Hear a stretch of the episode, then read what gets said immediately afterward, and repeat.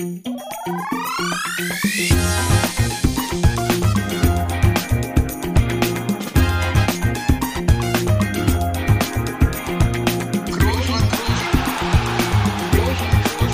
man nicht leicht heben, über den drüber, rüber, weg, rüber, weg. Einfach mal luppen. Herzlich willkommen zu Einfach mal Luppen. Und ich glaube, nach jetzt drei Folgen am Stück, nur Felix und ich, äh, sind wir doch alle froh, mal wieder hier einen Gast zu haben. Und ähm, wir tauchen mal wieder in eine Sportart ein, die wir bisher hier noch nicht besprochen haben, aber mit Sicherheit alle schon mal gespielt haben. Und jetzt hören wir uns mal an, was der beste Deutsche wenn nicht sogar der beste Tischtennisspieler aller Zeiten dazu sagt. Timo Boll ist heute unser Gast und ich freue mich sehr, Timo, dass du dir die Zeit nimmst und äh, freue mich vor allem auch auf die Folge. Ja, vielen, vielen Dank für die Einladung. Ich freue mich auch und bin auf eure Fragen sehr gespannt. Ja, ja, ich auch. ich auch. Äh, zunächst mal ist es mir natürlich äh, ein Bedürfnis, dir zu beichten, dass noch jemand hier in der Leitung ist. Das ist äh, Felix, die äh, einige sagen bessere Hälfte von einfach mal Luppen, vor allem er selbst. Aber na gut, kann, er, er kann dich ja gleich erstmal willkommen heißen. Felix, äh, schöne Grüße erstmal an dich, äh, wo auch immer du bist. Ja, ich bin im Studio in Berlin. Vielen Dank für die Begrüßung. Heute bin ich nicht die bessere Hälfte, sondern das beste Drittel. Ähm, gut, das muss ich erstmal noch beweisen. Nein, ja, unser Gast ist natürlich unsere Nummer eins. Hallo Timo, schön, dass du dabei bist. Ähm, du hast gesagt, du bist gespannt auf unsere Fragen, deswegen starten wir mal ganz leicht. Wie geht's dir denn und wo bist du gerade? ähm, ich bin gerade in Düsseldorf. Wir haben am Sonntag unser erstes Playoff-Spiel und ja, bereiten mich sozusagen ja auf die Serie vor. Ja, alles gut soweit. Sehr schön. Ja, Playoffs ist ja hier allgemein verbreitet gerade hier. NBA haben wir, Eishockey, DL ist auch Playoffs, jetzt in Tischtennis auch. Genau. Das ist natürlich spannend. Äh, wollen jetzt mal so ein bisschen erstmal zu dir kommen. Du kommst aus dem hessischen Höchst, was wir ja alle wissen, dass es im Odenwald liegt. genau. Und äh, da bist du ja auch aufgewachsen. Du wohnst auch immer noch dort. Ist das so, dass du, du bist auch nie da weggezogen dauerhaft? Natürlich bist du weit gereist und oft unterwegs, aber ist das so deine, deine Base, wo du immer wieder zurückkehrst, wo du dich am wohlsten fühlst? Ja, ich bin da schon ziemlich heimatverbunden, wie ihr ja auch. Mhm. Ähm, ich konnte es mir aber einrichten, weiterhin zu Hause zu leben. Ja, gerade früher war ich natürlich auch international extrem viel unterwegs und da war Frankfurt nicht weit und zum Reisen war das immer ganz, ganz angenehm, ähm, immer irgendwie einen Direktflug zu haben. Und ja, ich wollte aber trotzdem nie irgendwie ja in die Großstadt, sondern wollte immer in meinem Dorf bleiben und zu Beginn meiner Karriere konnte ich das auch mit dem Verein einrichten. Hm. Ähm, da gab es so ein, ja, eine Art besonderes Modell. Als ich 15 war, ist sozusagen der Verein zu mir nach Höchst gezogen. das ist stark. Haben die auch nicht für jeden gemacht. Also irgendwas, irgendwas habe ich falsch gemacht in der Jugend. ja, ja, der FC Bayern wollte nicht äh, nach Rostock, ja, das wollte, ist überraschend. Wollte nicht nach Rostock. Bei mir hat das aber trotzdem irgendwie funktioniert und ähm, ich konnte weiterhin halt zu Hause wohnen, in die Schule gehen und trotzdem haben ja Weltstars äh, dann in, in Höchst im Odenwald gewohnt und wir haben da trainiert und sind sozusagen nur zum Spiel zu unserem Bundesliga-Verein gefahren und ja, zum, zum Glück konnte ich es auch irgendwie ein bisschen zurückbezahlen. Ja, das ist stark. Du hast ja gesagt, jetzt bist du aktuell in Düsseldorf bei der Borussia unter Vertrag und das auch noch länger. Das äh, haben wir alle auch gelesen, dass du jetzt deinen Vertrag nochmal verlängert hast so als Perspektivspieler sozusagen. Wie ist da so, so die Aktualität? Wie läuft's da? Du sagst, äh, Playoffs gehen los. Ähm, ist das so der Titel, das Ziel? Ähm, ja, der Titel ist schon das Ziel. Wir haben jetzt eigentlich gerade auch die Champions League gewonnen. Der Titel wurde uns aber wieder aberkannt, oh.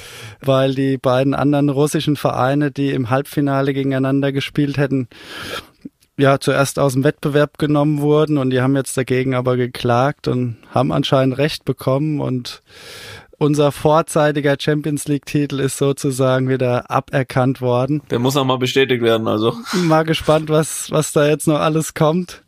Aber ja, dadurch sind wir natürlich auch, ja, Mitfavorit auch in, in der deutschen Liga. Hm. Ähm, aber ja, wird schon nicht einfach. Ja, das muss man vorher immer sagen, das kenne ich. aber das ist so äh, trotzdem, also äh, wer sind so die Hauptkonkurrenten, gegen wen spielt in der ersten Runde und wer ist so, wo du sagst, äh, wenn du sagst Mitfavorit, wer gilt dann noch so als Mitfavorit? Ähm, also die Playoffs sind bei uns nur Halbfinale, Finale, nur okay. vier Mannschaften. Und wir spielen gegen Fulda und im anderen Halbfinale ist ja eigentlich unser Hauptkonkurrent Saarbrücken. Mhm. Ich denke mal, dass die es auch ins, ins Finale packen. Und ja, gegen die wird es schon richtig schwer. Fulda ist auch gefährlich, ähm, haben auch einen Top-Ten-Spieler in ihren Reihen. Also mhm. ja, schauen wir mal. Ich werde es verfolgen. Ja, gratuliere auch noch hier zur spanischen Meisterschaft. Bei euch ist das Ding ja schon durch. Vielen Dank, ja. Ja, ja, das. Äh, Business as usual. Das ist, das, das ist durch, ja. Das ist auch sehr, sehr erfreulich. Aber äh, gut, übermorgen geht's ja schon wieder weiter, ne? Da ist der nächste Wettbewerb und äh, genau. da da haben wir auch noch was zu tun. Äh, ich denke, da wird's nicht, da wird's nicht so klar und deutlich. also hoffentlich. Also, In die gut, richtige äh, Richtung, ja. Ja, genau. genau, genau. Äh, du hast gerade gesagt, dass Fulda auch einen Top-10-Spieler hat. Ähm, ich weiß ja nicht, wie, wie schnell sich die Weltranglisten-Position äh, da bei euch dann mal ändert und was da welchen Einfluss hast. Das kannst du gleich sagen, aber äh, mein letzter Stand ist, dass du Weltranglisten Zehnter bist, aktuell immer noch. Erklär doch mal ein bisschen, was da ja, welch, welchen Einfluss gibt es da auf die Platzierung? Also zählen da jetzt äh, vor allem internationale Turniere oder hat da auch zum Beispiel eure, eure Liga in Deutschland einen großen Einfluss? Wie, wie, wie verhält sich das? Wie setzt sich die, die Weltrangliste zusammen? Genau, im Tischtennis ist es so, dass wir wie im Fußball auch halt Champions League, Pokal, Bundesliga oder Liga-Alltag haben. Mhm. Ähm, aber genauso auch wie beim Tennis jetzt eine internationale Tour. Mhm. Die heißt bei uns WTT. Mhm. Und da gibt's halt alle möglichen, ja, German Open, China Open, halt viel, vor allem viel in Asien. Mhm. Und nur diese internationalen Turniere zählen in die Weltrangliste. Also die Bundesliga okay, okay, ist okay. da außen vor. Okay. Genau. Und ja, die Highlights sind eigentlich WM, Olympia und der World Cup. So war es ja die letzten 100 Jahre. ähm, jetzt haben sie es dem Tennis so ein bisschen angeglichen. Also das Ziel des Weltverbands ist eigentlich auch, ja, die Spieler komplett auf die Tour zu bekommen. Hm. Und ja, bin ich mal gespannt. Also es gibt jetzt auch den Grand Smash bei uns. Das ist äquivalent zum Grand Slam. Hm. Von daher, es ist nicht, nicht wenig. Früher, ja, habe ich schon so meine 120 Wettkampftage im Jahr gehabt, hm. plus die Reisen. Ähm, ja, durch Corona ist natürlich ja viel, viel weniger aktuell, da wir ja vor allem viel in Asien spielen und ja, ja, da ja wird Corona immer noch ja sehr vorsichtig behandelt. Ja, das wie man liest, sehr äh, vorsichtig, äh, vorsichtig ist gut ausgedrückt. Ja. Ein bisschen strenger, ne?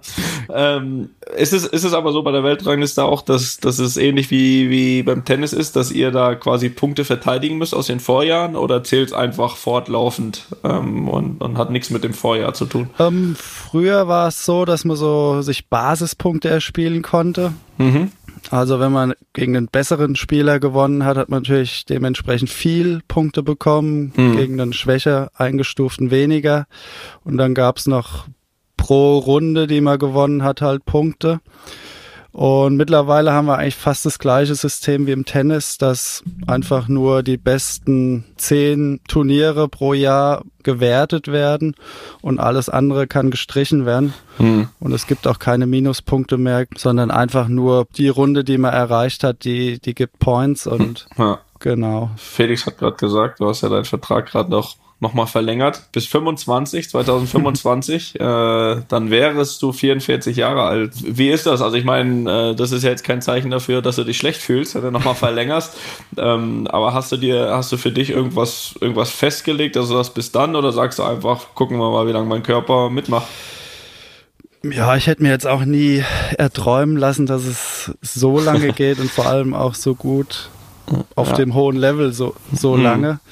Ich sehe halt die Voraussetzung wahrscheinlich auch für dich, ne? Also das ist, also ich glaube, da gerade, da sprechen wir ja gleich noch ein bisschen drüber, da aus, aus, aus diesen Erfolgen, die du ja über deine Karriere hingesammelt hast.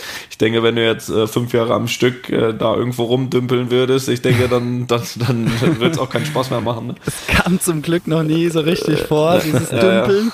Ja. Ja, ja. Aber ähm, ja, wahrscheinlich ja, wird man dann auch ja, verliert man so ein bisschen die, die Motivation und die Lust, Klar. wenn man mehr und mehr verliert und wenn der Körper immer mehr schmerzt und man sich mhm. nur noch ins Training schleppt. Klar. Aber wie gesagt, als ich angefangen habe, Profi zu sein, da habe ich gedacht, ja, so mit Ende 20, Anfang 30 wird die Karriere vorbei sein. Und ja, mit, mit 37 war ich jetzt nochmal Nummer eins gewesen. Mhm. Letztes Jahr nochmal im WM-Halbfinale. Äh, hätte ich mir nie erträumen lassen und macht immer noch unglaublich viel Spaß.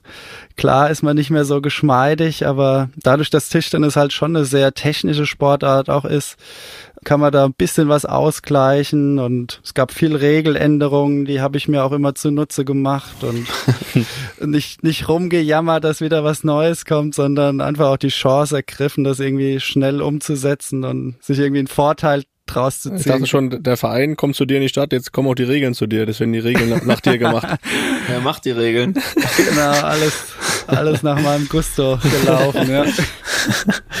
ähm, du hast eben schon gesagt, der Trainingsalltag, wie, wie sieht der aus bei dir jetzt aktuell? Ist das wirklich so, dass du auch sagst, pass auf, irgendwie volle Konzentration jetzt auf die Spiele, auch äh, gerade in dem Alter, dass du sagst, okay, du trainierst jetzt wirklich ein bisschen mehr mit Auge oder kann man sich das wirklich nach wie vor so vorstellen, dass du da ja dass du da, weiß ich, wie viele Stunden noch, noch an der Platte stehst, auch täglich äh, vor und nach dem Wettkampf? Ja, ich sag mal, die Quantität ist natürlich schon extrem gesunken die letzten Jahre.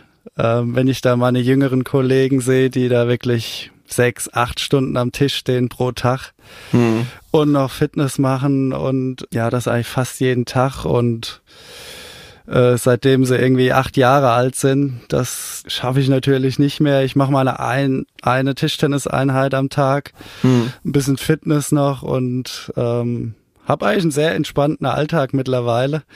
Also das genieße ich auch. Klar. Aber klar, das muss natürlich konzentriert sein. Das versuche ich auch mit bestmöglicher Qualität. Und ja, versuche halt einfach auch mehr Zeit ja, zu verbringen, indem ich mich regeneriere, mehr Physio hm. und auch ein bisschen mehr Zeit einfach auch für die Familie. Ja, das ist ja die Hauptsache. Die wir werden ja schon äh, seit ein paar Jahren wahrscheinlich hoffen, dass du mal irgendwann da den Schläger an den Nagel hängst. ja. Also ich würde mir nicht ausmalen wollen, äh, was mit mir passieren würde. Ich ja, ich meine, du hast drei Kinder, das ist auch noch mal was anderes. Aber klar, ich meine, äh, früher hat mir meine Frau oft nur die, die Koffer an, an zum Flughafen gebracht, um, um wieder mal frische Wäsche zu haben. Ja. Und das möchte ich heute jetzt auch nicht mehr. Klar. Ähm, von daher hat mir die, die Corona-Zeit auch so ein bisschen mit reingespielt, mhm.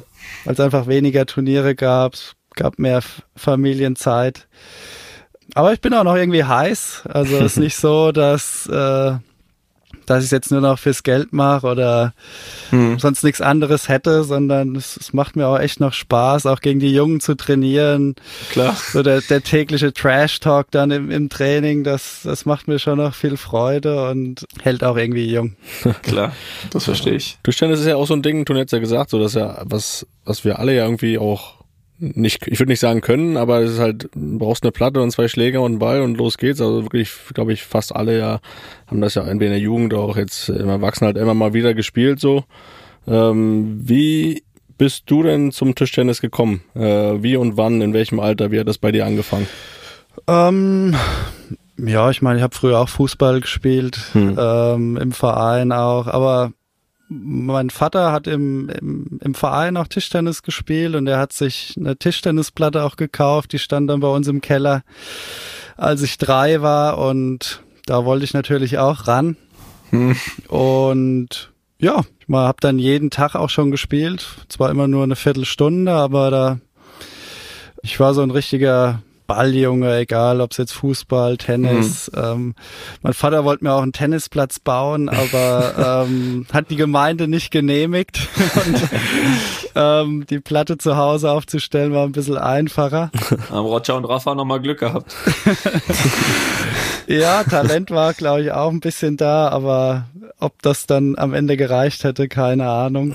ähm, Fußball habe ich auch mal 90 Tore pro Saison geschossen, wow. aber irgendwie auch nicht gesichtet worden und waren zu wenig.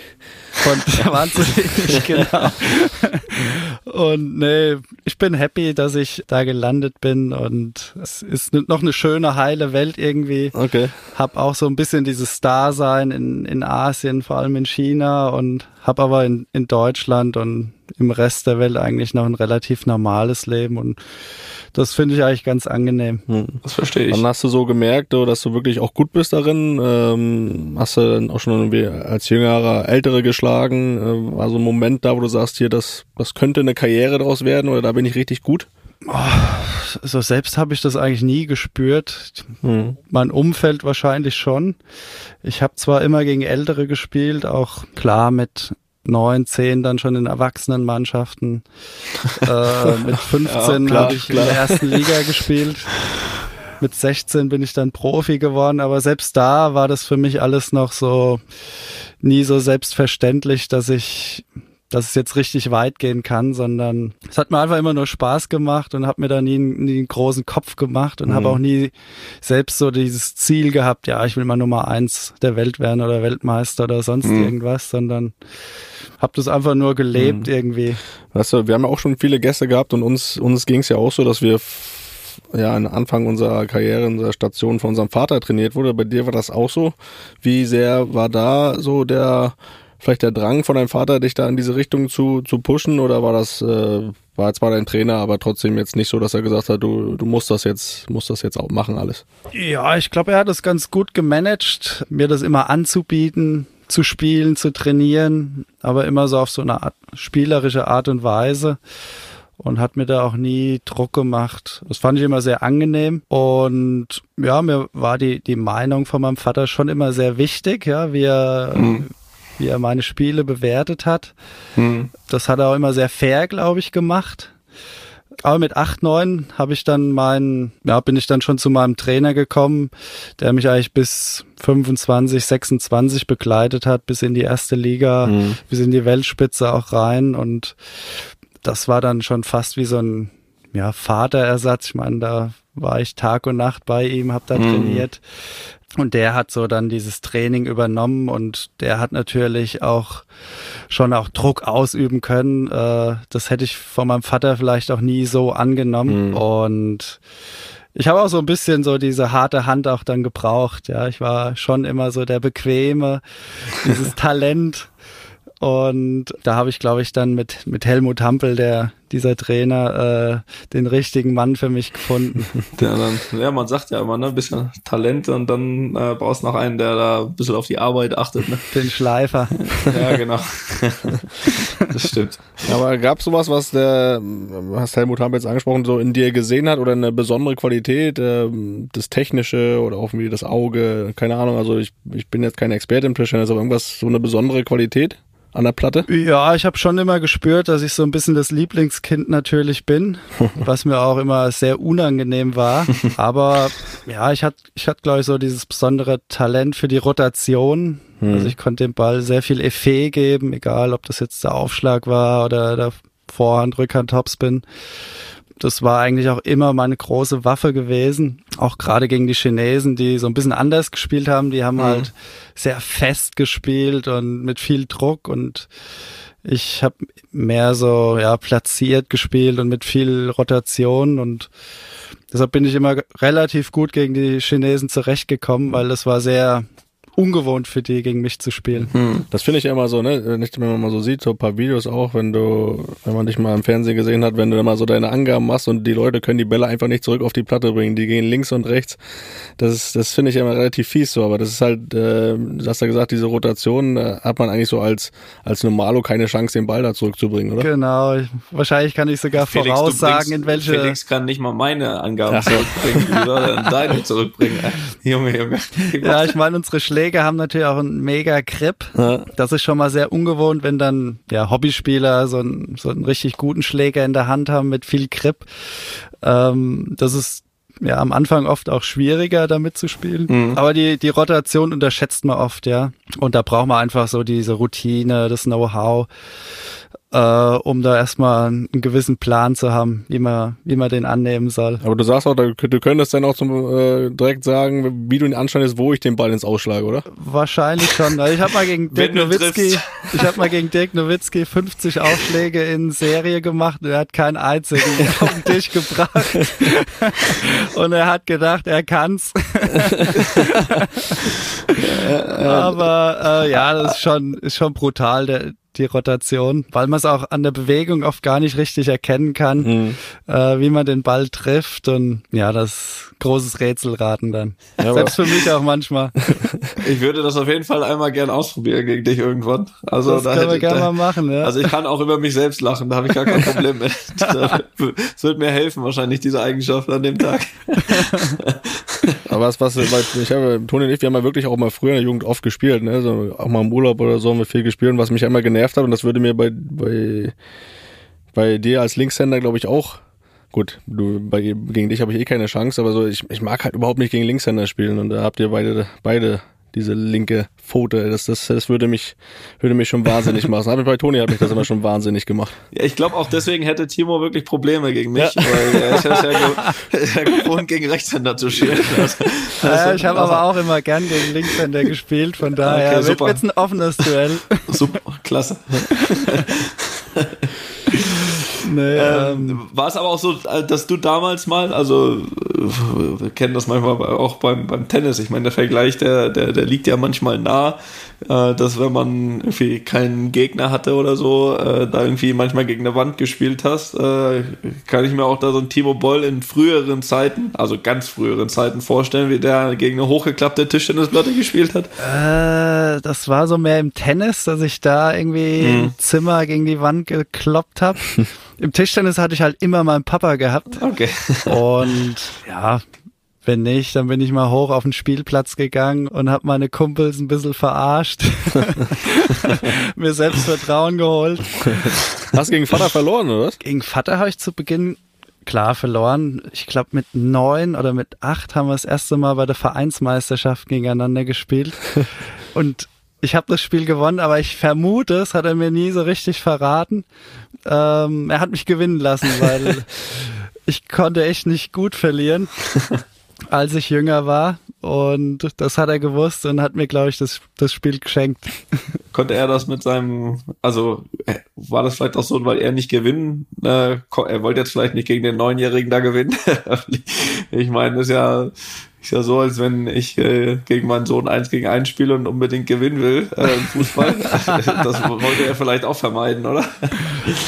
Ja, wahrscheinlich schon. Ähm, es war ihm wahrscheinlich schon unangenehm, gegen mich zu spielen und mir auch irgendwie so ein bisschen. Aber wie gesagt, äh, der Ehrgeiz war damals schon groß. Timo, du hast mit 16 Jahren dein erstes Länderspiel gemacht für die Erwachsenen, versteht sich von selbst. ähm, wie, äh, wie hast du das Thema Schule und Karriere äh, gemanagt? Ähm, wie, das ist ja nicht so einfach, gerade weil du auch schon nicht nur viel trainiert hast, sondern auch viel gereist bist. Ähm, wie, wie, wie hast du das geschafft? Ähm, ja, ich hatte es ja vorhin schon so ein bisschen angerissen, dass der Verein, als ich 15 Jahre alt war, zu mir gezogen ist, also die komplette Mannschaft in Höchst gelebt hat, damit ich ja zwei, drei Mal in der Woche auch morgens trainieren konnte. Achso, ich habe gedacht, zwei, drei Mal auch zur Schule gehen konnte. ähm, ja, so, es hat sich ungefähr so geteilt. nee, da bin ich dann halt mal zwei Schulstunden aus dem Unterricht rausgegangen, habe trainiert und dann wieder hm. zurück. Das kommt Klar, uns bekannt vor. Mhm. Hab habe dann normal den Unterricht nachholen müssen. Das nicht. Also es war jetzt keine normale Sportschule, sondern ein stinknormales Gymnasium. Ja. Hab dann aber nach der zehnten äh, mal für ein Jahr pausiert. Ich wollte einfach mal sehen, wie es ist als, als Tischtennis-Profi. Es war keine leichte Entscheidung, weil ja, die Mutter war so ein bisschen dagegen, die hm. wollte unbedingt, dass ich halt was Normales mache und Schule mache. Hm. Vater, ja, hat einfach gesehen, dass ich in der ersten Liga schon eine anständige Bilanz gespielt habe. ähm, auch schon ein ordentliches Gehalt hatte im Tischtennis und mhm. der war dafür, dass ich es probiere und meine Trainer natürlich auch und ja, ich habe es dann mal für ein Jahr probiert, mich zurückstellen lassen und in dem Jahr lief es dann einfach schon so gut, dass es ja, dass ich es dabei belassen habe und immer noch da hängen. Ja. ja, das stimmt. Da haben wir es so ungefähr im gleichen Alter gelassen. Ja. ja. beides mal die richtige Entscheidung anscheinend. Ja, also ich bereue es auf jeden Fall nicht. bei mir auch, geht so. Aber lass uns noch mal ein bisschen ins Detail gehen. Wir wollen ja die Sportarten auch noch mal ein bisschen genauer kennenlernen. Äh, wir haben ja gesagt, du bist Linkshänder schon. Du spielst mit der Shakehand-Schlägerhaltung, habe ich äh, vernommen. Ähm, vielleicht kannst du das mal kurz. Hast gesehen, ne? Habe ich, hab ich gesehen, ja. Hast gesehen. Hab's noch mal schnell gegoogelt, aber es stimmte. Und äh, kannst du das mal erklären und äh, vielleicht welche Haltungen es noch so gibt, die so populär sind? Ja, es gibt eigentlich nur zwei Schlägerhaltungen. Shakehand, das heißt, man hält den Schläger so ein bisschen, wie man einem die, die Hand schüttelt. Mhm. Äh, mit dem Zeigefinger sozusagen auf der Rückhandseite und der Daumen auf der Vorhand. Und dann gibt's noch den Penholder-Style. Da gibt's einige Asiaten vor allem, die den Schläger so halten. Ähm, das ist mehr so diese Stifthaltung. Mhm. mhm. Ähm, da hat man den Vorteil, dass man ein bisschen mehr ja, Freiheit hat, ein bisschen mehr Spiel mit dem Handgelenk.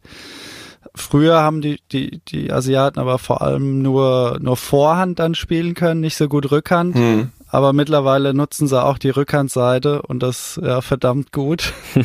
und aber es stirbt schon so ein bisschen aus. Die meisten spielen dann doch Shakehand mittlerweile. Ich auch, falls das jemand interessiert. Wusstest du noch nie, dass du die spielst? Nee, das wusste ich noch nicht. Nee, wusste ich noch nicht. Und ja. Ja, aber ich habe gerade hier so mal versucht, hier die, was hast du gesagt, die Penholder? Penholder. Ja. Die, ne, die, also da breche ich mir schon ohne Schläger in der Hand die, die, die Finger hier. Ja. Nee, ich bin Shaker. Ja, weil du auch nicht schreiben kannst. Ich bin der Shaker. Der Rainer, Rainer Schüttler spielt die auch übrigens. Shaker, ja. Ja, aber das, äh, gut, ich, ich wüsste jetzt auch nicht, was ich da, was ich immer gespielt habe. nee, gar nicht. Festhal festhalten eigene. einfach. Irgendwie festhalten. Ja. genau, du hältst mir in der Axt. Ja, ja. Wir haben halt damals beide Badminton gespielt vor dem Fußball. Mhm. Ähm, und äh, da hat unser Onkel immer gesagt, der Felix hält den wie eine Bratpfanne, den Schläger. Also ich denke mal, so hält er auch den Tischtennisschläger. Das ist gut möglich. Aber erfolgreich. Das ist die Hauptsache. Ne? Das zählt. Eine Fähigkeit, die man ja noch so beim Tischtennis braucht, ist so Reaktionsschnelligkeit. Ist ja nicht nur so, weil der Ball schnell zurückkommt, sondern auch ja, so ein bisschen lesen muss, ne, wie er zurückkommt, am besten auch noch, wo er zurückkommt. Äh, wie kann man das trainieren? Ich habe mal gelesen, seine Sehkraft ist bei 280 Prozent. Das hört sich viel an. Äh, wie trainiert man das? Und ist das immer noch so? Äh, ja, die Augen sind immer noch gut, weil sie natürlich auch ständig trainiert werden. Aber es ist mehr so dieses dynamische Sehen, mhm. äh, was so gut ist, was äh, bei 280 Prozent liegt. Also das heißt, ich kann Dingen unglaublich schnell folgen. Mhm ich mache mir das auch so ein bisschen zunutze. Ich, ich, ich gucke mir dann, wenn der Ball auf mich zukommt, gucke ich mir an, wie der sich dreht und so kann ich ja auch die, die, die Menge des, der Rotation auch so ein bisschen bestimmen, ob er sich jetzt schnell dreht, wenig dreht, in welche Richtung auch. Und vor allem beim Aufschlag ist das ganz nützlich, weil ja, da zählt auch irgendwie jeder Zentimeter, ob man den zu lang, zu hoch spielt. Mhm. Äh, sonst kriegt man sofort um die Ohren gefeuert. Klar. Und ja, wie gesagt, das ist so eine Technik, die ich dann halt, halt einfach anwende, weil ich gute Augen habe und noch wichtiger ist eigentlich auch das Antizipieren, ja, dass man weiß, ja, der Gegner plant jetzt den und den Schlag oder man erkennt schon so ein bisschen an der Bewegung, was er vorhat. Und ah. reagieren ist oft zu langsam. Hm, ich meine, aber ich finde es trotzdem Wahnsinn. Also du sagst das jetzt gerade so entspannt, so ich gucke dann nochmal in Ruhe, in welcher in welche Richtung sich dreht, mit wie viel Umdrehung. Ich meine, äh, der steht ja nur ein paar Meter vor dir und der feuert das Ding dir rüber und du, du sprichst davon, als wenn du kurz auf Slow-Mo drückst und einmal guckst, wie, wie dreht und dann kann ich ja noch, habe ich ja noch Zeit zu entscheiden, wie ich den zurückspiele. Also das, ja, ähm, ich, ich ja. meine, das ist ja wie bei euch auch im Fußball. Ihr habt halt so eine gute Technik, ihr könnt euch auf ganz andere Dinge konzentrieren, ja, was auf dem Spielfeld passiert, wer wo steht. Hm. Und genauso ist es bei mir auch. Ich muss mich jetzt nicht, nicht mehr auf, auf die Technik so stark konzentrieren. Die sind Fleisch und Blut und kann mich einfach auf, ja, mehr auf meinen Gegner konzentrieren hm. und auf alles andere ja, im Spiel. Ah, ah, ja, das, das klingt logisch. Ich glaube, du hast ja auch mal gesagt, dass du die Aufschrift auf dem Ball äh, benutzt, um, um zu sehen, welchen Spin er hat. Ist das immer noch so? Oder ist das immer bestimmt noch so? Aber was ist, wenn er jetzt zum Beispiel mal am Ball ist, der keine Aufschrift hat? Wie, äh, erschwert das dann dein Spiel? Also ein Logo hat er immer, äh, meistens sogar zwei, also immer der Hersteller des Balls. Mhm. Da gibt's auch Unterschiede. Es gibt wie im Tennis Bälle, die sind ein bisschen leichter, ein bisschen schwerer. Manche greifen ein bisschen mehr auf der Oberfläche, manche rutschen mehr und ja, ich würde es fast sogar noch extremer beschreiben wie im Tennis, weil ja, wir haben natürlich nicht so viel Zeit, äh, die Bälle ausspringen zu lassen und zu reagieren. Und das ist dann schon immer heftig, wenn man irgendwie freitags auf einem Rutschtisch spielt, wie bei Wimbledon, mhm. und dann äh, sonntags auf dem, ja, auf dem Tisch, der sich wie beim French Open verhält, der irgendwie langsam ist und äh, Klar. wo man wühlen muss sozusagen. Ja, ja das, das stimmt.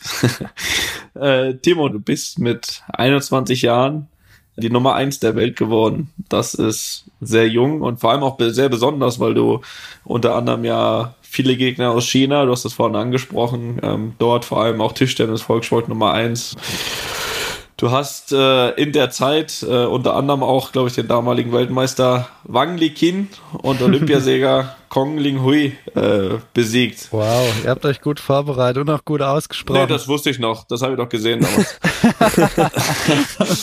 Nein, Spaß beiseite. Also beschreib doch mal so ein bisschen die Zeit. Wie besonders war das für dich, der mit 21 aus Deutschland dort ja eigentlich in einer, in einer Sportart, die von einem anderen Kontinent dominiert wird, die Nummer eins zu werden. Ähm, das hast du, hast du das selbst geglaubt im ersten Moment? Oh, nee, überhaupt nicht. Ich meine, es waren selbst meine Kindheitsidole und hm. ähm, überhaupt mal gegen die zu spielen war schon immer irgendwie was ganz, ganz Besonderes.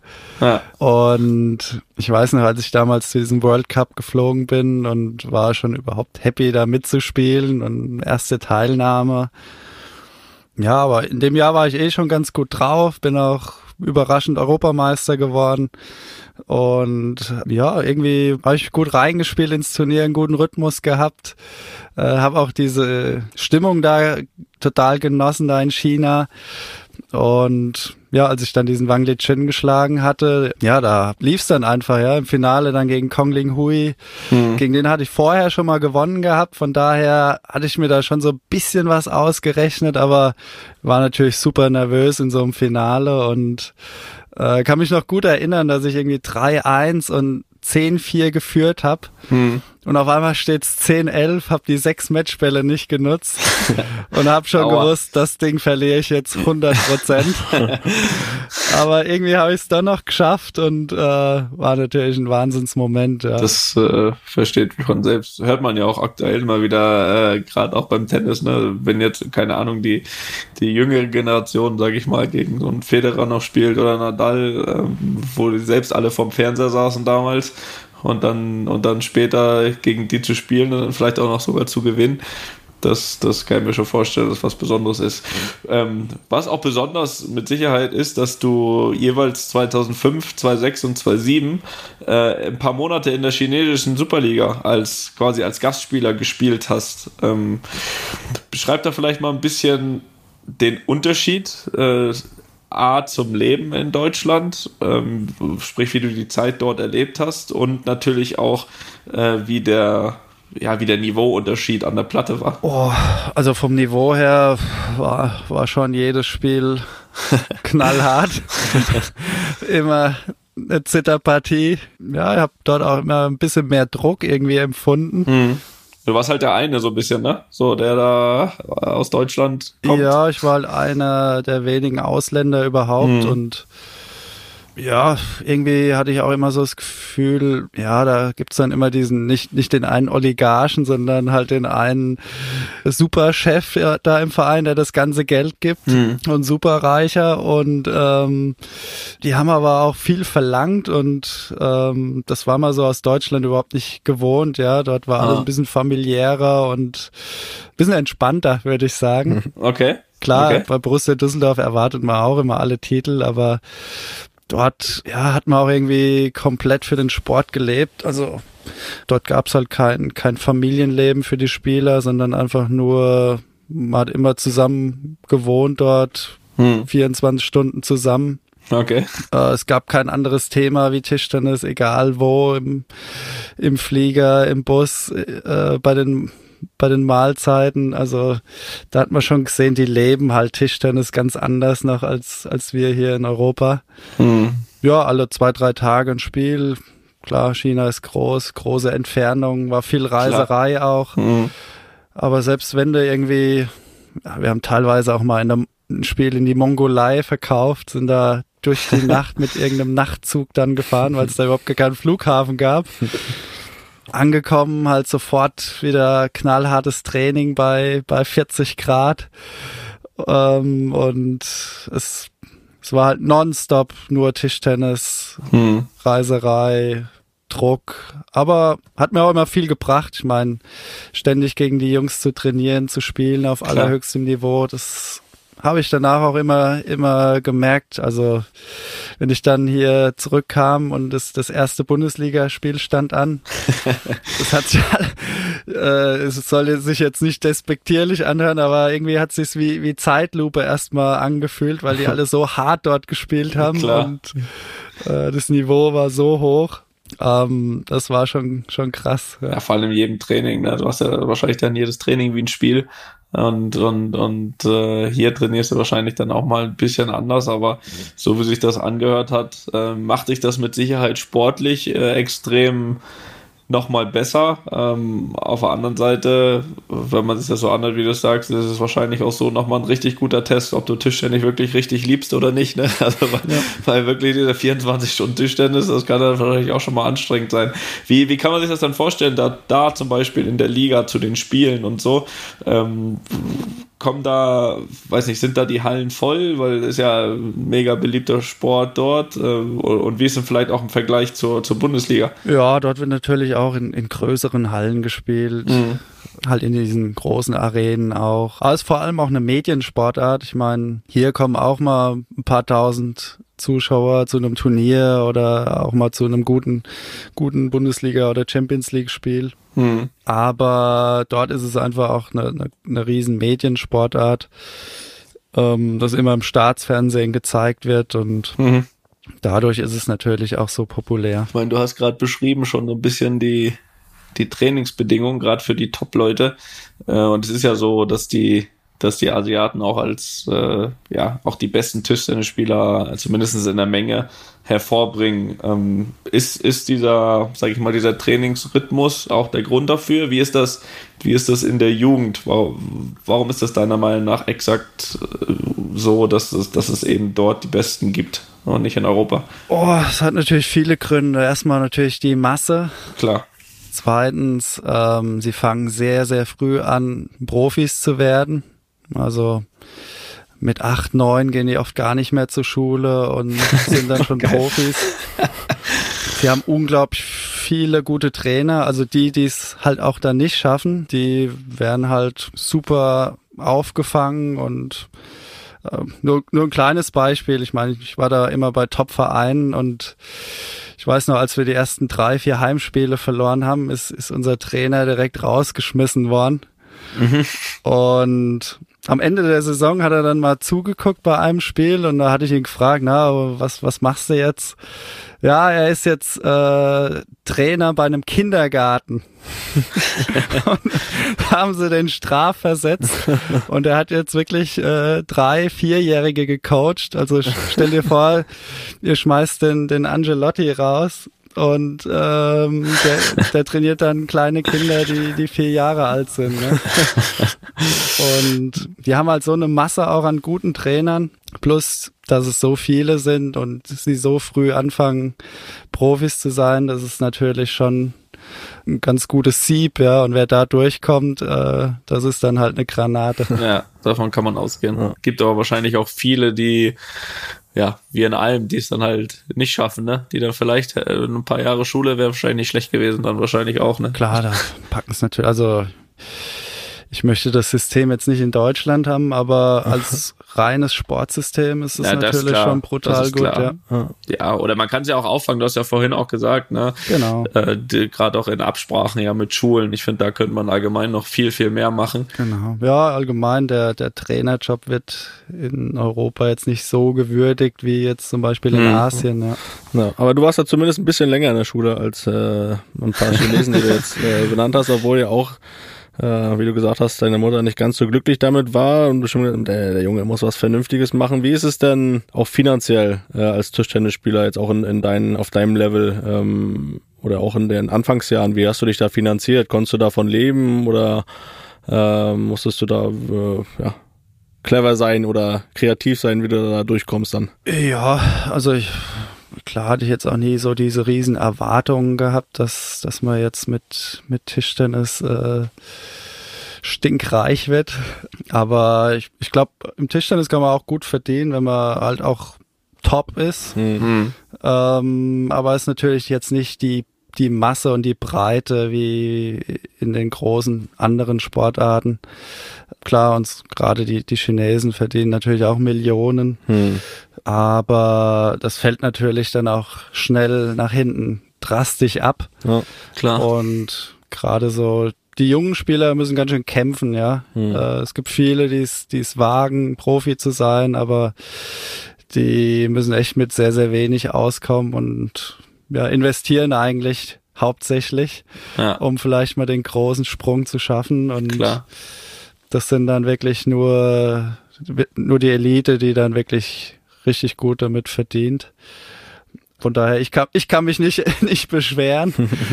ähm, aber wie gesagt, äh, klar wünscht man sich für seine Sportart und gerade auch für seine jüngeren Kollegen, die es vielleicht auch nicht ganz nach oben schaffen, dass sie auch davon super leben könnten. Klar. Wie ist es, wie ist es jetzt zum Beispiel in der deutschen Bundesliga? Ich meine, wir reden jetzt nicht über dich, das ist klar. Ähm, aber, aber sage ich mal jetzt so ein, so ein in Anführungsstrichen normaler Bundesligaspieler, kann der vom Tischtennis leben oder ist das grundsätzlich so, dass die nebenher noch was anderes machen? Nee, im Tischtennis gibt's also in der Liga, in der Bundesliga gibt's glaube ich nur Profis, die mhm nichts anderes machen. Ja.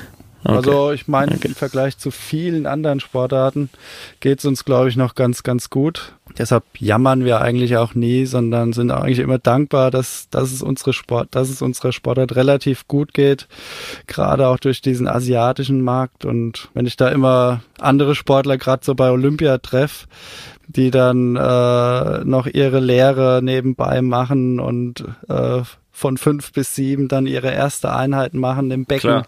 Irgendwelche Schwimmer, die, die trotzdem ihre drei Einheiten am Tag wegschrubben und nebenbei noch normal arbeiten gehen. Das ist unfassbar, ja, mhm. was die für einen, ja, für einen Willen haben müssen. Ja.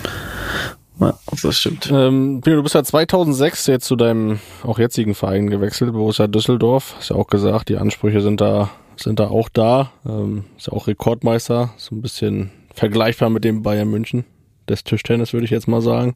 Ja, so ein bisschen, ja. Hast ja auch gesagt, so die Lebensweise in China hat es bestimmt auch daran gehindert, vielleicht dauerhaft da, da zu bleiben und auch deine Heimatverbundenheit. Ähm, was ist so, so klar, der Champions League habt ihr auch, hast du gesagt, habt ihr auch gewonnen. Was ist so die Steigerung oder was, was ist jetzt so noch, ja, immer das Ziel? Ist da wirklich dann immer Pflicht, der Anspruch, ihr müsst den Titel holen oder ist da wirklich dann auch mal vielleicht so Jugendarbeit, äh, junge Spieler rausbringen. Gibt es da auch so Möglichkeiten oder Ansprüche zu sagen, wir wollen da Spieler entwickeln? Ja, das macht der Fußball, glaube ich, schon besser als bei uns im Tischtennis. Also bei uns ist jetzt nicht irgendwie so eine, so eine Art Pflicht, dass wir noch irgendwie Jugendmannschaften haben müssen oder irgendein Internat oder mhm. sonst irgendwas. Das, das läuft mehr über den, den deutschen Tischtennisbund, die die Talente halt ranziehen, fördern. Hm. Das deutsche Tischtenniszentrum mit Tischtennisinternat für die, für die jungen Top-Talente. Das ist auch hier in Düsseldorf. Wir trainieren sozusagen unter einem Dach mit denen.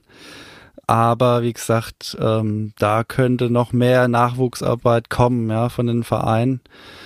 Aber die haben natürlich insgesamt erstmal zu kämpfen, ja, um, um erstmal die, die normale Mannschaft professionell aufzubauen und da sind wir noch zu amateurhaft, würde okay. ich sagen. Ja, da haben wir noch Luft mhm. nach oben.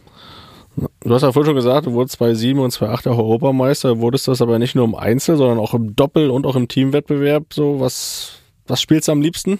Welchen Wettbewerb? Äh, Im Mixed habe ich nichts gewonnen. Da war ich irgendwie das ist enttäuschend. zu nervös mit anderen Mädels, irgendwie keine Ahnung. Ey. also ich habe auch immer gern Doppel gespielt. Ja. Gerade ja, als Linkshänder mit einem Rechtshänder, das war immer eine, eine gute Kombination. Da sind wir uns nie so richtig in die Quere gekommen beim Laufen, weil wir beide immer schön Vorhand spielen konnten. Mhm. Und in der Mitte dann deine Rückhand. Ah, ja. Aber äh, ja, am liebsten habe ich eigentlich immer Mannschaft gespielt auch. Mhm. Das waren so immer die, die, die emotionalsten Momente, glaube ich, auch in der Karriere. Keine Ahnung, erste Olympiamedaille mit, mit dem Verein, die großen Titel dann irgendwie zu feiern, mhm. den entscheidenden Punkt zu machen. Das waren so die, die schönsten Momente eigentlich in der Karriere. Ja, das sind ja immer so die schönen Bilder, finde ich, bei Olympia, dann, wenn, wenn man dann sieht, wie die bei jedem Punkt mitgehen, auch die Teamkollegen und die Trainer da äh, hinter der Bande, das sind so dann auch richtig glaube ich, so was einen dann, äh, wenn man dann selbst an der Platte ja. steht, auch nochmal so ein bisschen extra, den extra Meter gibt. Ja, ne? das finde ich, das macht mich auch so ein bisschen neidisch immer auf diese Teamsportarten. Mhm. So dieses, diesen Zusammenhalt, dieses mhm. Gefüge wenn es mal richtig gut läuft. Das ist schon cool. Und so, so eine Einzelsieg macht einen auch immer super stolz, aber so diese ganz großen Emotionen, die kommen, glaube ich, wirklich nur bei, bei Teamerfolgen. Mhm. Ja, das, ja, das glaube ich auch, kann man ja wahrscheinlich auch bestätigen als Fußballer, ist das schon ein schönes Gefühl, ist auch irgendwie füreinander dann, dann was zu machen und dann gemeinsam, gemeinsam was zu erreichen. Timo, 2008, jetzt weiß ich nicht, ob das für dich eher eine positive oder eine negative Frage ist, kannst du ja gleich sagen. Bist du ja mit der Nationalmannschaft äh, im Olympischen Spielen im Finale an China gescheitert. Jetzt kannst du heute sagen, äh, Freude über Silber oder Enttäuschung über nicht gewonnenes Gold? Boah, also im Finale sind wir richtig unter die Räder gekommen. also die haben uns wirklich zerlegt äh, vom Feinsten. Aber wir waren einfach stolz, ja, im Finale zu stehen, in diesem Hexenkessel. Hm. Gerade dieses Halbfinale gegen, gegen die Japaner, das wir gewonnen haben, hauchdünn. Das war einer der schönsten Momente in meiner Karriere und da sind ein paar Tränchen sogar geflossen. und ähm, das war halt unsere erste Olympiamedaille von uns allen. Von daher ja ein ganz besonderer Moment und deshalb ordne ich die Olympischen Spiele auch super positiv ein. Ja, ja das äh bitterer war 2-4. Da war ich im Viertelfinale gegen Jan-Ove Waldner, der, das sagt euch vielleicht auch noch was. So, das ist der, der Mozart des Tischtennis wird auch genannt. Große Legende. Auch immer mein Idol gewesen und paar Wochen vorher hatte ich ihn eigentlich geschlagen gehabt, ziemlich sicher und ein paar Wochen nach den Olympischen Spielen auch nochmal, nur dieses äh, ja, Viertelfinale habe ich ja, brutal verloren und ähm, ja, da bin ich so ein bisschen auch an meinen Nerven gescheitert, ja. Timo, wir hören mal in einen Ton rein, den wir vorbereitet haben. Vielleicht erkennst du ja das Spiel noch, welches du da gewonnen hast, verrate ich schon mal. That's long. Timo Boll has defeated the world number one and the Olympic gold medal winner in the singles. To make it level now in this men's team semi-final against China. One victory apiece. What a scout that is. Glaube ich auch einer dieser besonderen Siege von dir. Du weißt, gegen wen du da gewonnen hast, ne? Äh, war das 2012 Halbfinale bei den Olympischen Spielen. Ah, Komm, ich helfe dir, das war der Kollege. War das? Ja, genau, ich wollte es auch sagen. Das äh, habe ich, hab ich hier aufgeschrieben. wie, wie, hättest du denn, äh, wie hättest du ihn ausgesprochen? Genauso. Seng Jaik. Seng Jaik. Seng Jaik. Die englische ja. Version draus gemacht. Das ist ja gar kein Problem. Ich muss sagen, der Kommentator hat sich auch nicht getraut, den auszusprechen. der Name. Der, ja. der nämlich auch so. Äh, ja, auch, auch besonderer Sieg, oder? Also hat man ja schon an der Stimmung im Hintergrund so ein bisschen gemerkt. War ein guter Sieg, der hat dem, dem Herzen wieder gut getan, weil bei den Olympischen Spielen lief es nicht so gut für mich. Einzel mhm. recht früh raus. Dann auch einen ganz morschen Start gehabt in der, im Team, mhm. da ein, zwei Spiele verloren und am Schluss bin ich zum Glück noch mal ein bisschen aufgekommen, ja, und dann Aber leider haben wir das Spiel trotzdem insgesamt dann verloren. Chinesen sind einfach brutal schwer zu schlagen. Also ich meine. Vor allem als Team dann noch, ne? Ein Haus mal weg, aber ich glaube dann, wenn dann äh, da ein paar stehen und jedes Mal wieder, jedes Mal wieder, das kann ich mir vorstellen. Meistens haben sie halt Nummer eins, zwei, drei der Welt äh, in ihren Reihen. ja. äh, stell dir das im, im Fußball vor, wenn da die, die elf besten Spieler zusammenspielen würden. Wir haben schon einige versucht. Ah, Im Fußball ist es noch ein bisschen schwieriger, klar, aber äh, wenn man sich im Tischtennis so eine Mannschaft zusammenstellen kann, dann ja, äh, hast, hast du ganz gute Karten. ja, die müssen ja vor allem auch nicht zusammenspielen, weißt du? Genau. Die spielen ja dann nur, spielen ja nacheinander trotzdem. das, ja. äh, ähm, ja. Aber trotzdem, äh, auch wenn ihr dann das, das Halbfinale verloren habt, gab es ja trotzdem noch Olympia Bronze, genauso wie auch 2016 in Rio und äh, da wurde dir auch eine besondere Ehre zuteil. Du warst Erfahrenträger Deutschlands. Mhm. Sprich, ich denke, du hast ganz gute Erinnerungen an ans Maracana-Stadion, richtig? Ja, ich, ich glaube, du ja auch, ne? Ja, ist okay, ja. ist noch nichts Schlimmes passiert dort. nee, war auf jeden Fall ein sehr cooler Moment. Äh, war ich natürlich sehr stolz, äh, mhm. da die Fahne reintragen zu dürfen. Ja, hinten dran die komplette Mannschaft. Hm. Gänsehautmoment auf jeden Fall und ja, habe ich sehr verinnerlicht den Moment, ja. ja. das, das kann ich mir vorstellen. Was ist im Allgemeinen? Ich meine, äh, ist, ist Olympia auch wirklich das, das Nonplusultra bei euch im Tischtennis? Wie, wie seht ihr das? Hat ja, es hat ja jede Sportart immer so ein bisschen, äh, wenn man jetzt über Fußball spricht, da ist Olympia sicher nicht das Nonplusultra, ne? Da hast du dann eher die Weltmeisterschaft oder auch mhm. dann vereinsmäßig Champions League, die da deutlich, deutlich drüber stehen. Ne? Wie, wie, wie ist da so die Reihenfolge im Tischtennis bei euch? Ja, die ganze Zeit hieß es immer so ein bisschen, es gibt gibt die drei großen Turniere, Olympia, WM und World Cup. Mhm. Ähm, aber ich finde schon, dass Olympia eigentlich noch einen Tick drüber steht. Ja. Mhm, okay. Okay. Bei der äh, Weltmeisterschaft 2015, da gab es aber so eine besondere oder eine Besonderheit, da gab es erstmal ein gemischt nationales Doppel.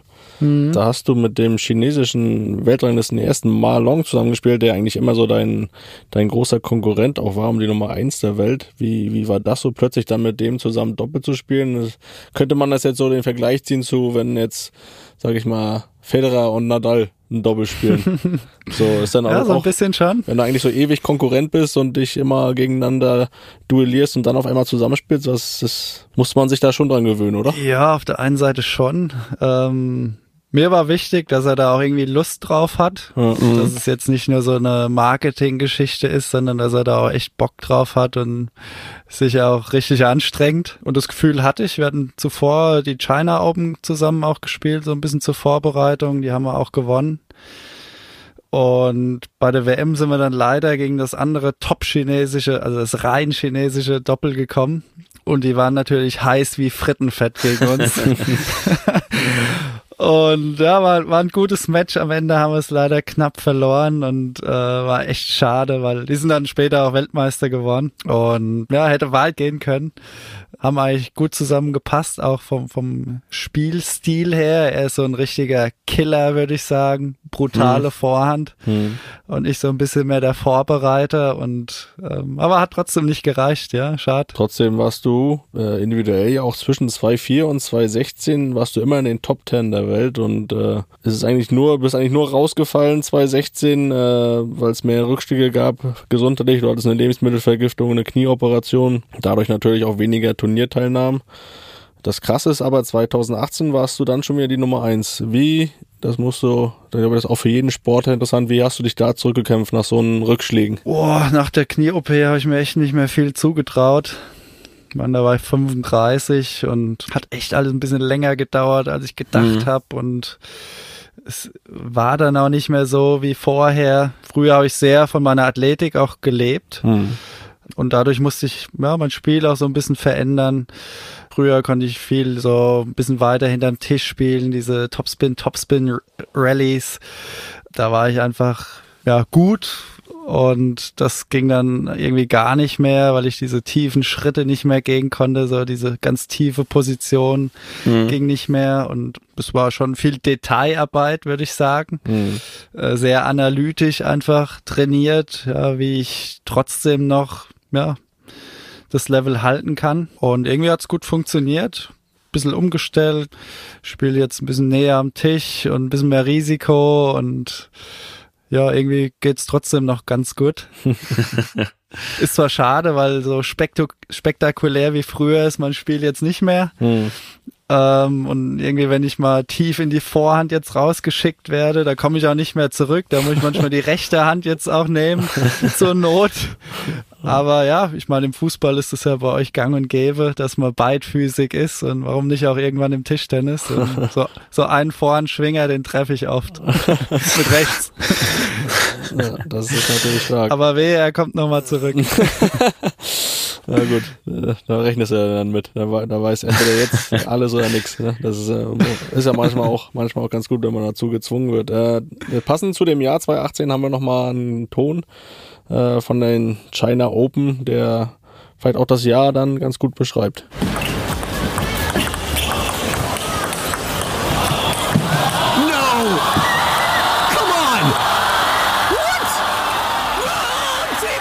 What can't he do? Are there any limits? Does physics apply to this man? The hand switch, counter loop. Look at this. Hooking side and top, a ripping backhand from off balance, a fanning shot. That's a forehand from the backhand side of the body. Timo Bull just keeps raising the bar. As high as you think it could possibly go imagination, Timo Bull just keeps upping the game. Oh, so much feeling. Timo Magic Bull. Timo Magic Ball, ja. Das höre ich gern. Ja, ja ich, ich, weiß nicht, ob ihr diesen Ballwechsel gesehen habt. Ich habe mir angeschaut, ja. Das war eine ganz gute Schlagkombination, irgendwie mit, äh, ja, irgendwie in Not geraten, dann Handwechsel und dann nochmal irgendwie so eine, so eine Rückhandbanane, sagen wir dazu. So, so ganz tief aus dem Handgelenk raus und dann nochmal so ein, so ein Scheibenwischer mit Vorhand. Also klappt nicht jeden Tag. ich weiß ja nicht, ob das für dich ein positiver oder negativer Nebeneffekt ist, ist ja, dass du, ja, sagen wir mal so, so seit 2017 äh, relativ viele Rekorde aufstellst. Äh, nicht, weil du Sachen schaffst, die du nicht vorher auch schon geschafft hast, aber weil du sie eben in dem Alter immer noch schaffst, was extrem beeindruckend ist. Also äh, zum Beispiel ältester Spieler Weltranglisten Platz 1, haben wir, haben wir gerade schon gehört, 2018, äh, ältester Europameister äh, im vergangenen Jahr. Jetzt, glaube ich, letzte Titel war im November 2021, äh, Bronze Weltmeisterschaft, sprich auch äh, ältester WM-Medaillengewinner im Einzel. Ähm, ist das so, dass du, also dich natürlich freust über die Erfolge, nervt das auch ein bisschen, immer zu sagen, okay, äh, oder auf das Alte angesprochen zu werden, oder ist das, nimmst du es eigentlich extrem irgendwie als auch als Kompliment, weil ja alle wissen, dass du das, ja, dass das du schon über 20 Jahre machst, das alles. Das ist natürlich das äh, Resultat, weil ich halt so lange auf relativ hohem Niveau spiele. Mhm. Ähm, aber ich bin jetzt nicht so der Rekordjäger oder Statistik-Hunter bin. Ähm, das sagt mir dann irgendwie irgendjemand dann, dass es passiert ist, aber meistens weiß ich davor als gar, gar nichts davon. Ja, aber das ist so allgemein meine Einstellung. Ich, ich meine, ich bin schon ehrgeizig, keine Frage, aber ich mache mir auch nie so diesen Monsterkopf und mache mich auch nicht verrückt vor, vor einem Turnier versuche einfach immer mein Bestes. Ich will einfach mit mir selbst zufrieden sein und was dann am Ende dabei rausspringt, das ist dann okay für mich. Und mhm. wenn ich so das Gefühl habe, so alles rausgehauen, alles probiert, auch mein, mein Schädel an, angestrengt dabei, dann bin ich damit immer sehr fein und auch auch wenn ich dann mal erste Runde verliere oder zweite Runde, dann gönne ich es dem Gegner auch, dann, dann war er einfach besser und damit kann ich dann sehr gut leben. Ich glaube, das lernt man auch so ein bisschen mit dem Alter, ne? Hättest du wahrscheinlich mit 20 auch nicht gesagt, ne? Nee, das, also, auf keinen Fall. Da das, wäre das wär der Schläger in zwei gebrochen worden. Aber ich, ich, kann, ich kann die Spiele mir auch nicht anschauen von früher, wenn man da rumgejammert hat und sich aufgeführt hat, äh, wie so eine kleine Diva. Ähm, schwer zu ertragen, aber ist wahrscheinlich ein normaler Prozess, ja? Sehr normal. Bist ja nicht der Einzige, kann man davon ausgehen. Aber Finn, na, da muss ich noch mal fragen, weil du sagst, Schläger in zwei. Wie oft fliegt jetzt heutzutage noch der Schläger bei dir? Oh, jetzt gar nicht mehr. Gar nicht mehr? Das, ähm, ich habe zwar immer sechs Stück, vorbereitet. Aber ähm, die wechsle ich dann so, die bereite ich vor, bevor ich irgendwo hinfliege oder fahre. Und Brot jeden Tag wechsle ich ja. den dann. Aber nicht, weil er kaputt ist.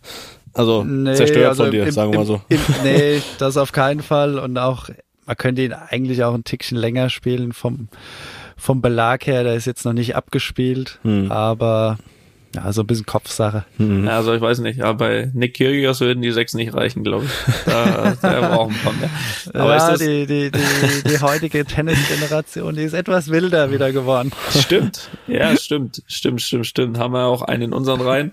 Äh, von daher, das, das, äh, das, das stimmt schon, ja, dass der ein oder andere äh, mit der Beherrschung, aber gut. Aber es sind ja auch noch jung. Richtig, richtig, richtig, richtig. Dann auch noch ruhiger. Aber apropos jung, merkst du bei den merkst du bei den jüngeren Spielern von heute, dass sie natürlich auch irgendwie besonders motiviert sind, dich zu schlagen gerade, ähm, weil du natürlich, ja, glaube ich, für viele, die da jetzt auch so hochkommen, natürlich ein Riesenvorbild bist, dass sie sagen, paar einmal Timo Boll schlagen, das wär's doch. Ja, im, im Spiel natürlich, äh, aber auch im Training merkt man das aber sie haben auch Angst vor mir, weil ich geiz danach nicht mit, mit fiesen Sprüchen.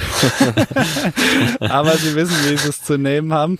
Und das ist, ja, das macht auch viel Spaß. Weil wir haben, wir haben echt gute Jungs da in der Nationalmannschaft und viele Junge, aber die können auch was ab und genauso aber auch umgekehrt. ja, das ist auch wichtig. Äh, ein Thema äh, würde ich ganz gerne noch besprechen, weil es mich, äh, weil es mich auch extrem interessiert, weil ich glaube, wir haben da ein paar Parallelen.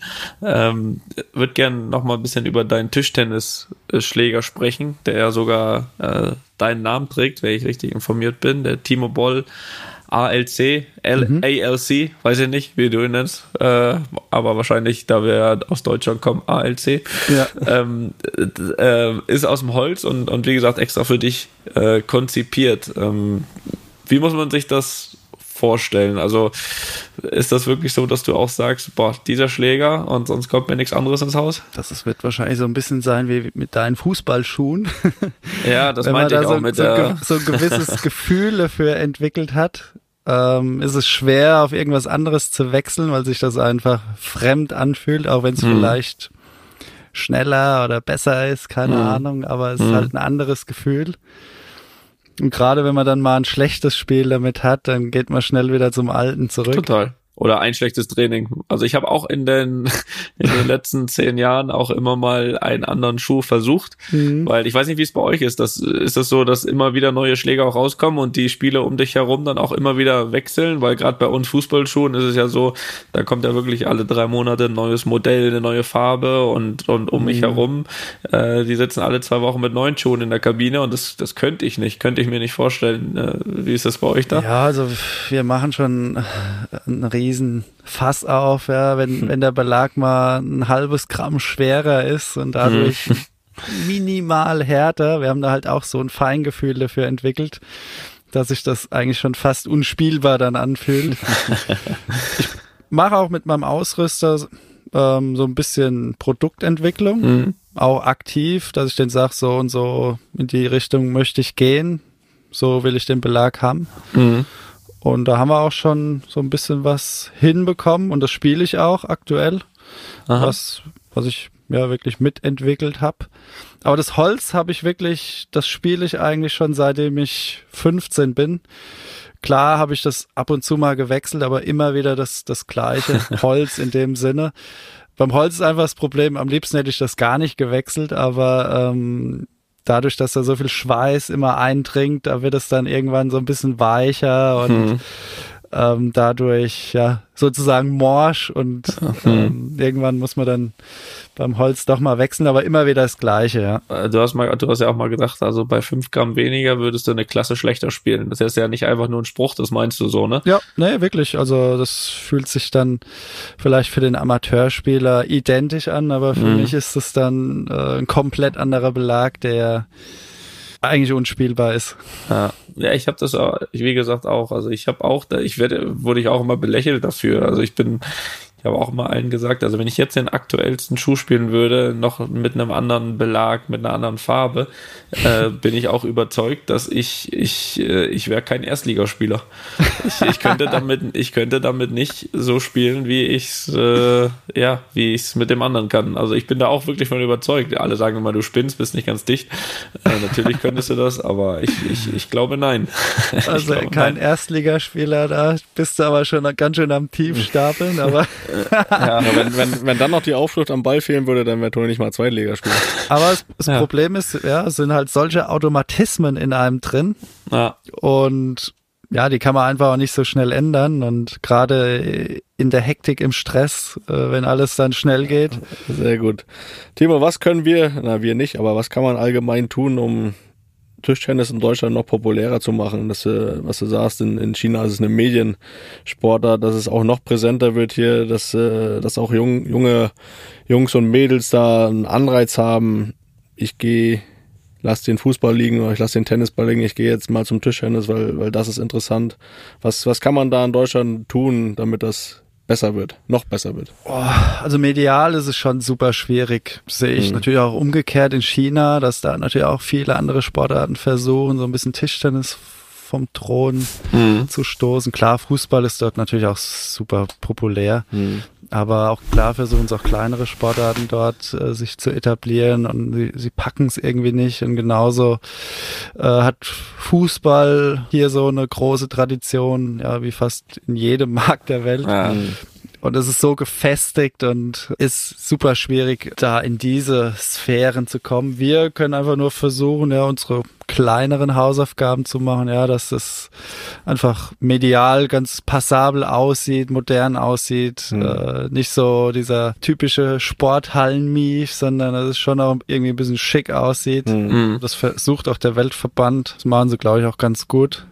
Aber klar, in, in der Bundesliga müssen wir erstmal die, die normalen Vereinsstrukturen ja, richtig professionell gut aufbauen und nicht nur bei zwei, drei, vier Vereinen, sondern bei allen halt. Mhm. Ich glaube, im Breitensport ist oder im Nachwuchssport ist einfach wichtig, ja, gute Übungsleiter zu haben, die ein gutes Training machen. Hm. Ich glaube, das ist schon unglaublich viel wert. Sehe ich auch immer bei meinem Heimatverein hier in Höchst. Ja, da haben wir jetzt einen, einen tollen Übungsleiter und seitdem ja, es platzt die Halle aus allen Nähten mit mit Kids, weil das spricht sich natürlich auch in der Schule dann schnell rum. Ja, Tischtennis ist cool, macht Spaß und gutes Training und das steckt dann auch irgendwie an. Hm. Ich glaube, dass das am Ende erstmal das Wichtigste ist, ja, für die Nachwuchsarbeit und viele bleiben dann auch irgendwie hängen, ja, bei der Sportart. Ja, hm. ja gute Übungsleiter ausbilden. Ich glaube, heutzutage geht's halt einfach auch nicht mehr nur noch über Ehrenamt, sondern muss halt auch ein paar Euro irgendwie organisieren Klar. für die Leute und das glaube ich auch so ein bisschen das Hauptproblem ne also ja. das eine ist natürlich die Bekanntheit und und und ja. mediale Hilfe einfach auch ne also genau wenn mehr wenn mehr gezeigt wird wenn mehr drüber geschrieben wird wird es automatisch interessanter aber das andere ist ja auch ja. glaube ich so ein bisschen die Perspektive ne mhm. ähm, genau das was du damals hattest äh, zu Hause mit Mama und Papa Papa hat es ja jetzt auf deiner Seite aber genau das was deine Mama auch gesagt hat nee jetzt mach mal vielleicht irgendwas erstmal womit du wirklich Geld verdienst so und ja, und ich ja. glaube, wenn die Perspektive halt nicht da ist, dann ist es auch schwer, sage ich mal, äh, ja. glaube ich, äh, zu sagen, komm, jetzt mache ich mal richtig Training und genau so, aber wo ist die Perspektive, ne? Kann ich davon leben oder nicht? Genau. Ich glaube, das das ist halt das, was glaube ich auch ja ja. der große Unterschied, so wie du gesagt hast, auch zu Asien ist. Ne? Da ist da wirklich ein Ziel. Ich meine, vor 20 Jahren wäre man da auf die Straße gegangen und hätte gesagt, was ist dein Beruf?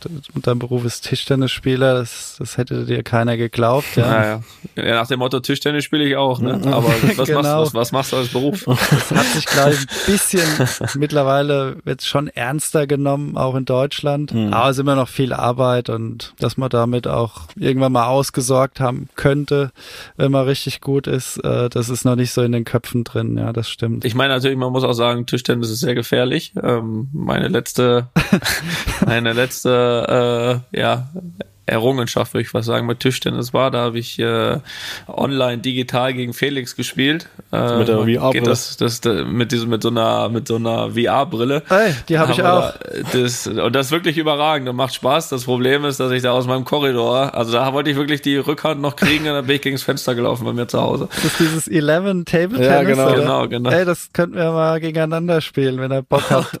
Ja, Das wird also, gefährlich, Bock ne? Ich schon. Das wird gefährlich für Toni.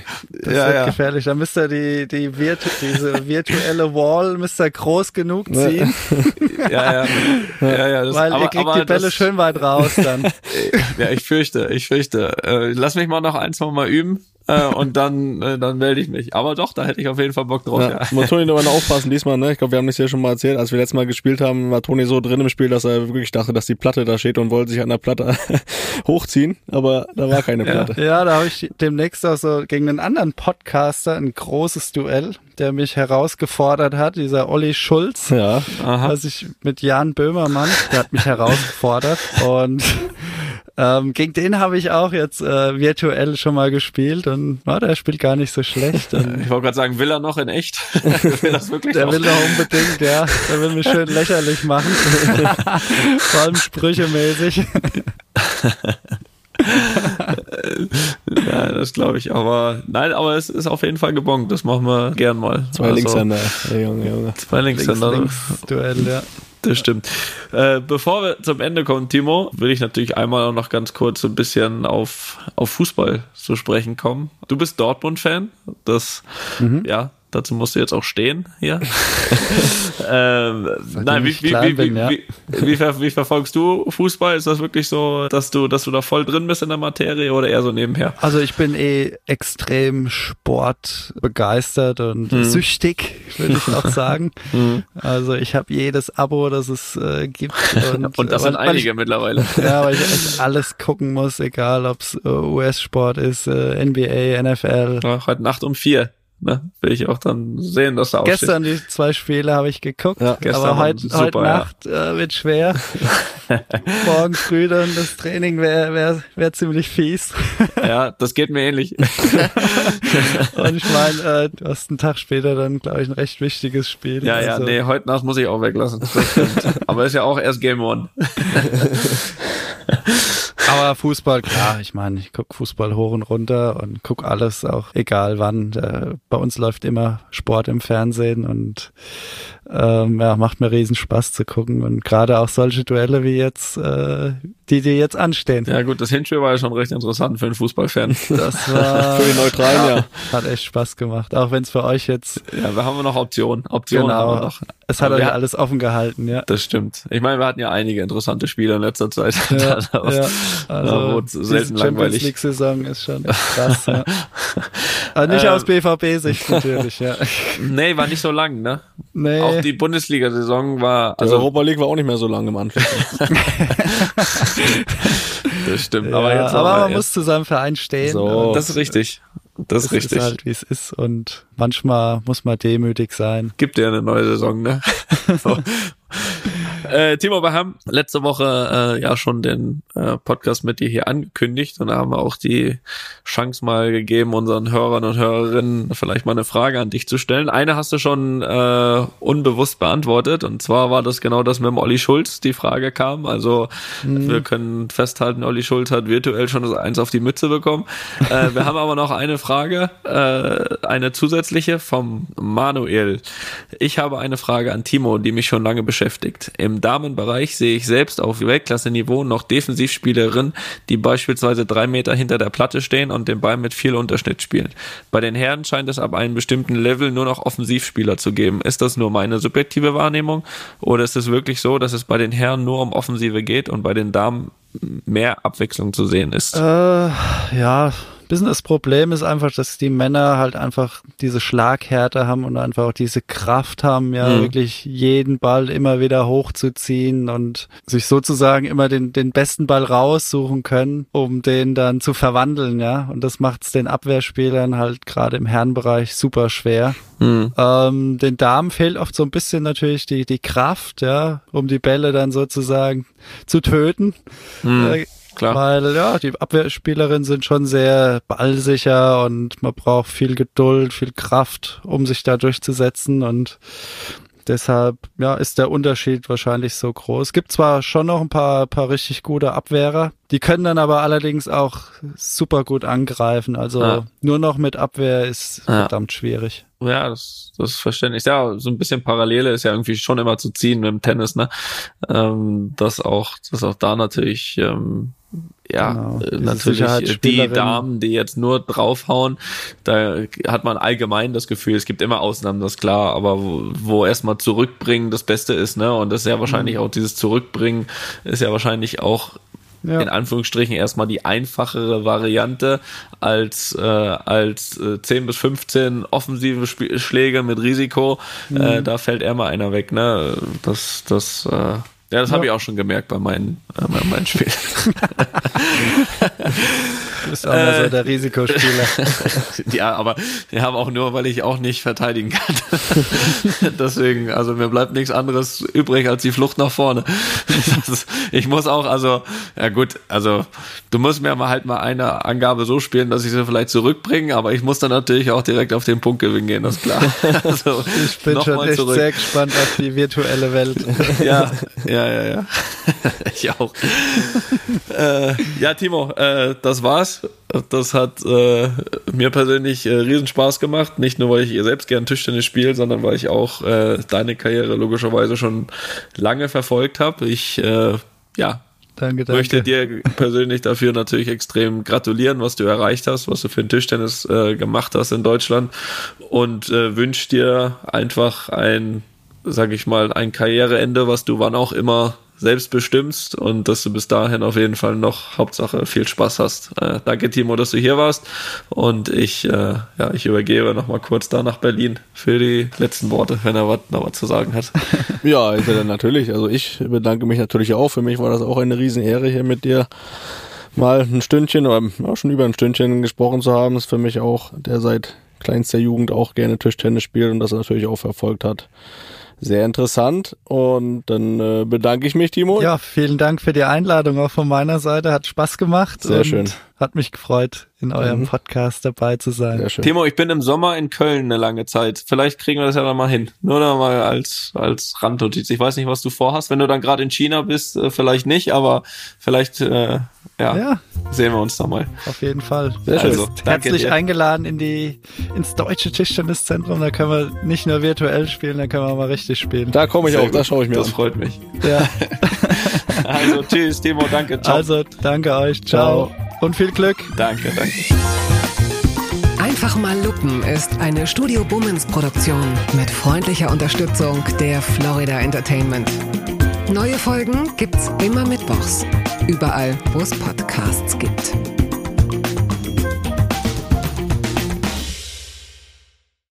Die Studio Bummens Podcast-Empfehlung. Hallo, ich bin Jan Müller. Seit 2019 mache ich meinen Podcast Reflektor. Es geht um Musik und um die Geschichten hinter der Musik. Ich selbst spiele bei Tokotronic. Ich weiß, was es bedeutet, Musik zu machen, in einer Band zu spielen, Alben aufzunehmen und auf Tour zu sein. Ich kenne alle Facetten, die sich mit diesem Beruf verbinden. Drama und Euphorie. Und genau darüber spreche ich mit meinen Gästen bei Reflektor. Was verbindet uns? Was unterscheidet uns? Reflektor gibt euch einen Blick hinter die Kulissen der Musikwelt, den ihr sonst nirgendwo bekommt. Die Liste der Menschen, mit denen ich bereits sprach, ist lang. Deichkind, Campino, Jens Rachut, Doro Pesch, Judith Holofernes, Casper, Igor Levitt, Haftbefehl, Esther Bejarano, Charlie Hübner und viele, viele mehr. Am 14. März ist die Winterpause zu Ende. Dann geht es weiter mit neuen Gästen, jeden Freitag. Ich freue mich drauf und ich freue mich auf euch. Wer nicht so lange warten möchte, der kann sich im Club Reflektor ganz besondere exklusive Folgen anhören. Hört gerne rein bei steadyhq.com. Music is a healing force of the universe. Reflektor, der Musikpodcast. Wir hören uns ab dem 14. März. Euer Jan Müller.